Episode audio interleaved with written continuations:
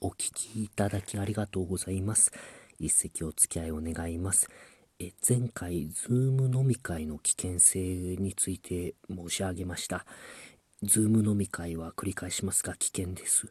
え帰れなくなくなります。ええ、帰れなくなるということがなくなるんです。帰ってるから。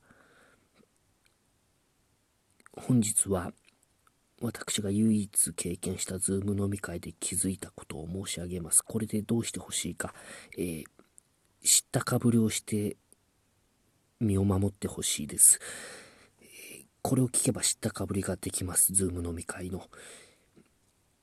今、まだ Zoom 飲み会をせずに済んでいる幸せな方、この先自粛が終わった際、会話についていけなくなると思います。えー、これは大変です。例えば、その、例えばです。えー、映画の話をしているところにあなたが入っていきます。で、あなたがその映画というシステム自体を知らない状態です。で、映画のことを話して2人がその、えー、フィルムとかスクリーンとか、そういうレベルで話をしなければならない。大変相手に迷惑をかけます。知ったかぶりは必要です。また、えー、自粛が終わった際、 Zoom 飲み会はなくならないと思います。もし、 Zoom 飲み会の話題になった時、あなたが Zoom 飲み会を知らないとすると、誘われてしまいます。じゃあ一回やってみよう。危険です。そうならないように知ったかぶりができるようにしてほしいと思います。えー、私が発見した Zoom 飲み会、まあ、発見というほどそんな言うとおこがましいんですが私が気づいた Zoom 飲み会あるあるを4つ申し上げたいと思いますまずは、えー、接続に時間がかかるこれはですねあの慣れてないというんですがあの皆さん接続環境がそれぞれ違うんですよ。ですので、こう、最初の30分ぐらい揃わないです、人が。え、私5人でやったんですけど、これはですね、あの、誰かが入ると誰かが消えたりするんです。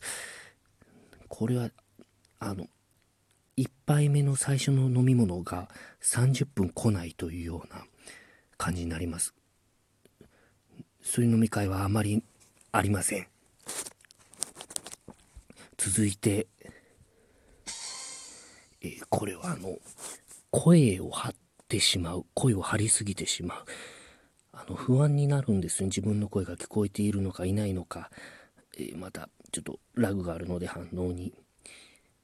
これはあの、私だけじゃないです。あの、最近私の近所の方、ズーム飲み会されてる時、明らかに今までと違う声量です。えー、あの、音量は先方が調整してくれます。向こうが操作します。場合によるとミュートされてるかもしれません。続いて、えー、タイミングがおかしくなる。あの、えー使ってるスマホとかパソコンの性能とかネットの接続環境ですごく人によってずれます。あの、ものすごく遅れたりとかもう絵が止まっちゃうような人もいます。えー、あの、宇宙ステーションとの交信の感じですね。あの、あの、こちらヒューストン、こちらヒューストン、あんな風になります。あ、これ使っていいです。で、そのタイミングが違う、ずれるんですよ。あの普段の会話に比べて。その変な間のせいか、その話し始めが揃ってしまうんですよね。人によって。あ、これあれとかっていうのは。こんなに話し始めが揃う飲み会、今まで一回もありません。今まででこんなにみんなの話し始めが揃う飲み会はありませんでした。同じようにその黙るタイミングも揃ってしまいます。異常な間が空きます。で最後、えー、自分が気になる。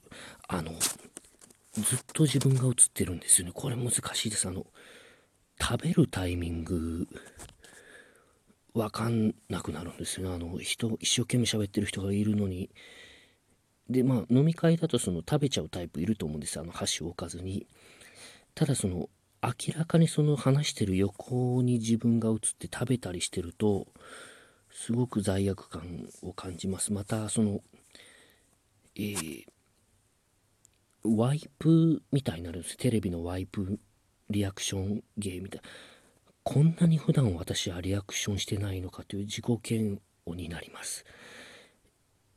以上です。自分が気になる、えー、以上申し上げました。4点ですね。その接続に時間がかかる声の張りすぎ、えー、タイミングの、えー、ずれ。であと、まあ、自分を自意識をしてしまう。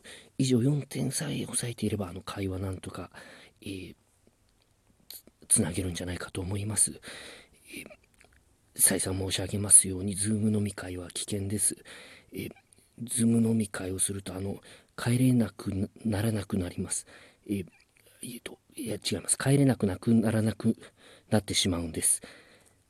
帰れなくならなくなってしまう。皆様がえー、帰れなくなることがないように帰れなくならなくなるように、えー、お祈り申し上げます、話の方では知ったかぶりをするなんてな方おいでになります。10人あれば際といろ中でもって知ったかぶりをするという。